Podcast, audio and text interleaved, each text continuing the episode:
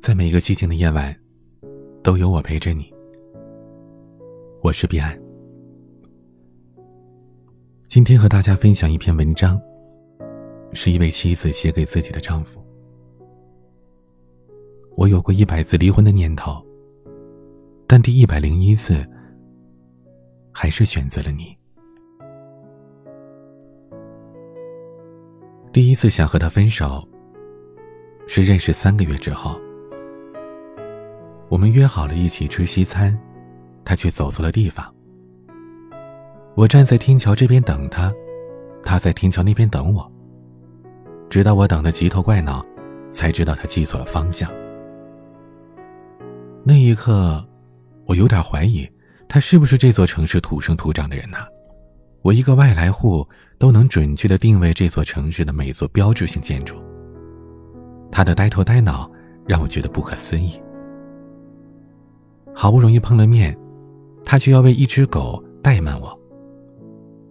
天桥旁边，有一只带着项圈、拴着狗绳的白色狗狗，被主人弄丢了，正在车流当中惊恐的看着车来车往。他穿过车流，把狗狗抱到路边，对我说：“我们在这等一会儿，主人不找来，我们就把它送到派出所吧。”十多分钟之后。有一位女士急匆匆的找来，狗狗一跃跳进了她怀里。看到那一幕，她开心的笑了。我们认识三个月，这是我第一次发现她笑起来很好看，在那笑容里，有着孩童般的清瞪和简单。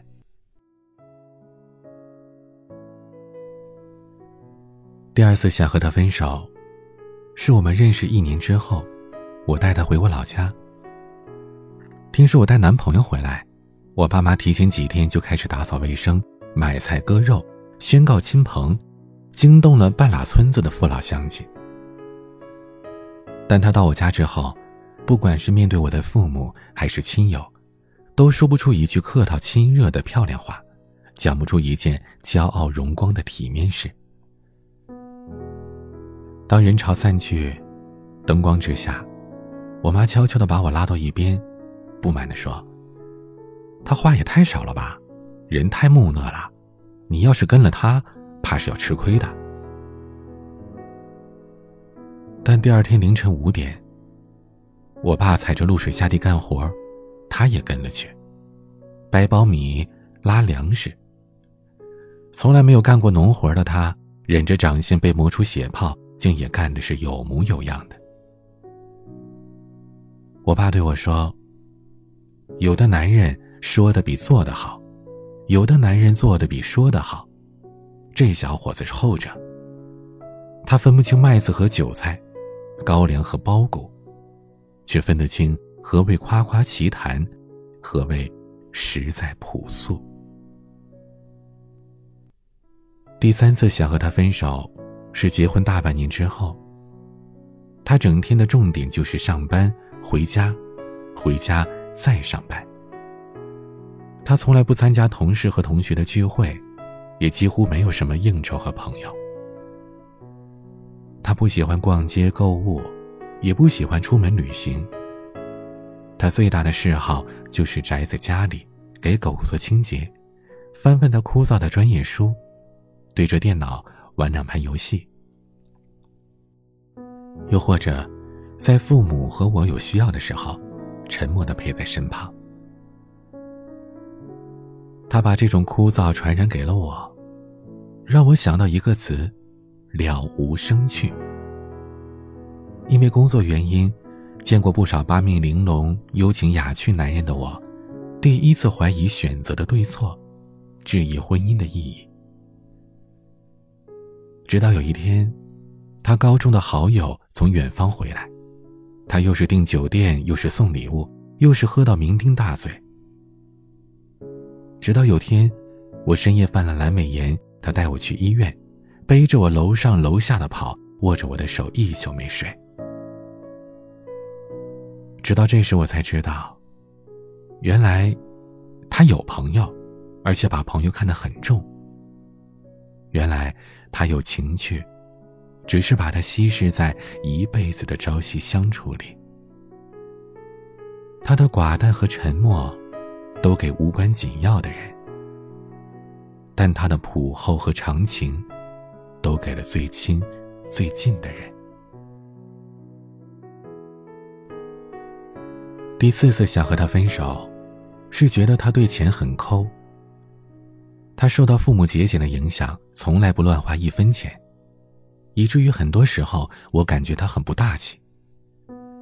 同样的五金材料。家门口的超市四十块钱一个，十公里外的批发市场三十六块一个。他为了省这四块钱，竟然是骑着电动车跑去批发市场，来回累得浑身是汗。家里的下水道堵了，请人来修理，一个小时五十块。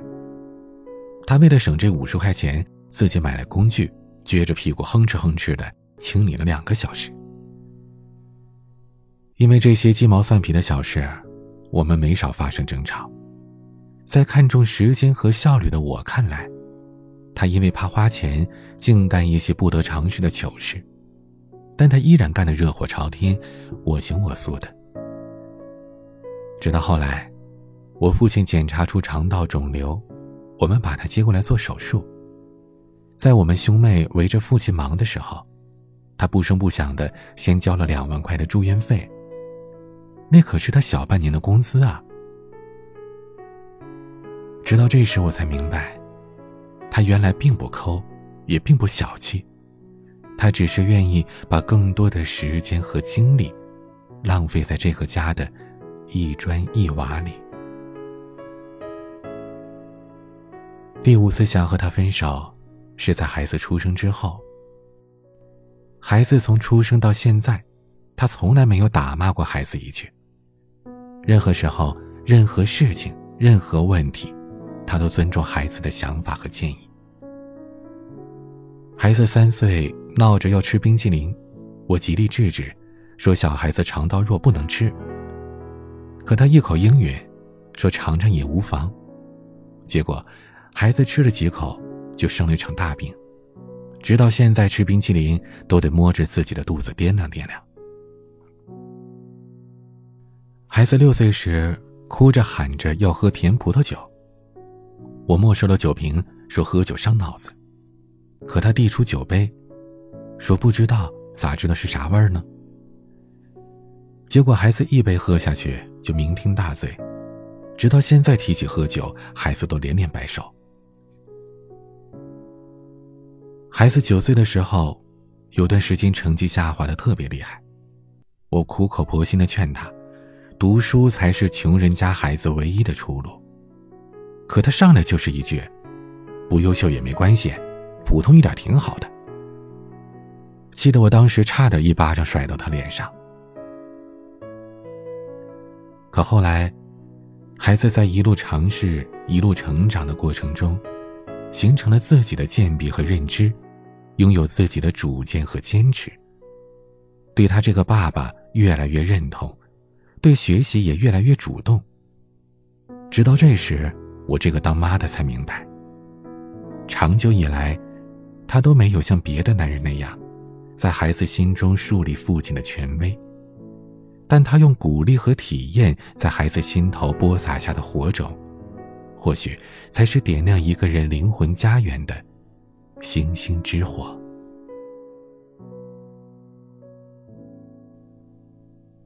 第六次想和他分手，是在我刚创业时。那时候我们已经和老人分开住了，什么事儿都得亲力亲为。我每天要读书学习、洽谈商务、陪伴孩子，还得做饭洗衣。孩子放学回来，饿的是饥肠辘辘，可我工作还没处理完，手脚忙乱。我让他给孩子煎个鸡蛋，他能把蛋黄煎成黑的。让他给孩子洗个校服，他都能把白校服在洗衣机里和掉色的蓝毛衣一起洗成了蓝校服。让他打扫个卫生，他都能把床和沙发调换个位置。我忍不住把焦虑的子弹一次次的射向他，我这急得团团转呢，你不帮忙还净添乱。他一如既往的沉默，也不慌不忙的重复着。直到有一天，我从忙碌当中抬起头，看见他给孩子煎出了一个金黄焦脆的鸡蛋，手洗了洁白如新的校服，每天下班回来都不动声色的把地板拖得锃亮。直到这时，我终于明白，为减少我的负担和焦虑，为保护这个家的祥和与和煦，一直在父母庇护下生活的他，一次次尝试着努力站起来，成为男人、丈夫和父亲。第七次想和他分手，是我受到羞辱之后。有天。我忽然接到一个熟人的电话。您现在有名气了，我们都不敢和你联系了。听说现在让你写个东西，不给钱都不答应了。这话听得我一脸懵，仔细一问，我才知道，这个熟人是先和他联系，想让我免费给他们单位写篇文章，可他当场一口回绝。他说：“我媳妇儿又不是你们单位员工，不接这活。”等他回来，我质问他：“你都奔四的人了，情商怎么还这么低啊？”这下好了，别人还以为我多膨胀呢。就算是拒绝，你不会委婉点吗？可没想到，他气哄哄的坐在沙发上，前所未有的生气。就是不给他们写，这种人说到底还是不把别人当人看。他以为写个稿子像砍大山那么容易啊？要看多少书，要熬多少夜啊，要掉多少头发呀？免费给他们写篇稿，想得美！老子的媳妇，别人不疼，老子疼。我一下子愣在那儿，眼泪瞬间的往下掉。在这世间，再也没有谁能比一个写作者的丈夫更懂得妻子的不易了。所以，他宁愿和全世界为敌，也要保护我马斯的自由和拒绝的权利。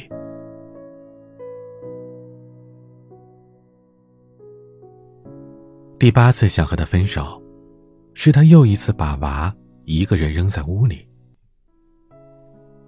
我曾经明确的告诉他，孩子十八岁之前，我们有责任也有义务守护在孩子身边，保他平安。护他周全。可有一次我出差回来，刚推开门，看见孩子一个人在家，正拿着打火机点阳台上的塑料袋。我捂着疼到痉挛的胃，恼火的问他：“你爸呢？”孩子说：“爸爸去药店给你买胃药了。”等他回来，我和他大吵了一架，设想孩子一个人在家。点着了房子的种种可怕后果，我不停的质问他：“是我重要还是娃重要？你不能等我回来再去买药吗？”他默不作声，孩子也吓得不敢大声出气。没过几天，下着瓢泼大雨，我从医院看病回来，又看见孩子一个人在家，我就气不打一处来的问：“你爸呢？”孩子一边写作业一边说：“爸爸接你去了呀。”他看我脸色不好，又补充道：“妈妈，我答应爸爸了，今后一个人在家里绝对不捣乱，你就别怪爸爸了。他多爱你呀，比我还爱你呢。”电闪雷鸣中，没有接到我的他，浑身湿透的从外面回来，还不忘乐呵呵的解释。怕你忘了带伞，孩子答应我了，绝对不捣乱的。晚上，我对他说：“今后，把咱家孩子放在第一位啊。”可他却来了句：“孩子早晚得成家，最后还是咱俩一家。”然后倒头，打起呼噜睡着了。他是我的丈夫。我们结婚十二年，一起走过了四千三百多个日夜。我们有着不同的出身，不同的经历，不同的认知，所以，我们有过矛盾，有过分歧，有过争吵。我也有过一百次离婚的念头，但是，在第一百零一次时，我还是选择了他。他像所有平凡普通的男人一样，脑袋不太灵光，总爱记错路；情商不达标，总是不会表达；没有什么本事，至今在单位还是普通员工，也挣不了什么钱，一个月只有几千块的工资。他甚至不够体面，不够有趣，这一辈子也做不到八面玲珑、左右逢源、人见人爱、花见花开。直到今天，在不少事物的看法和做法上，在某些问题的认知和处理上，我们俩还是存在着严重而且不可调和的分歧。但是，我爱他，所以，我愿意让他做他自己。不够优秀，但也真实的他自己；不够合群。但也坚持的他自己，不够有钱，但也自得其乐的他自己。不够能被外人和世界铭记，但被我和孩子珍贵成唯一的他自己。我知道，听到这里的你，也有这样一个他。柴米油盐的琐碎里。你也曾经有一百次离婚的念头，但在第一百零一次选择时，你还是牵起了他那熟悉而温暖的手，向岁月深处走去。接纳他，善待他，尊重他，体谅他，珍惜他，好好。爱他。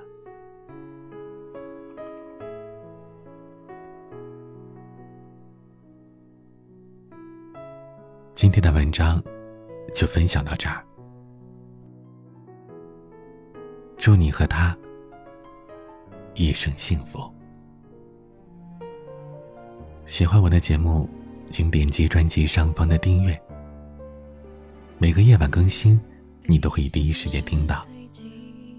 想要倾诉或者讲出你的故事，都可以添加微信“彼岸幺五零八幺七”，彼岸拼音的全拼加数字幺五零八幺七，或者微博搜索 “DJ 彼岸”。每个夜晚，用声音陪伴你。我是彼岸，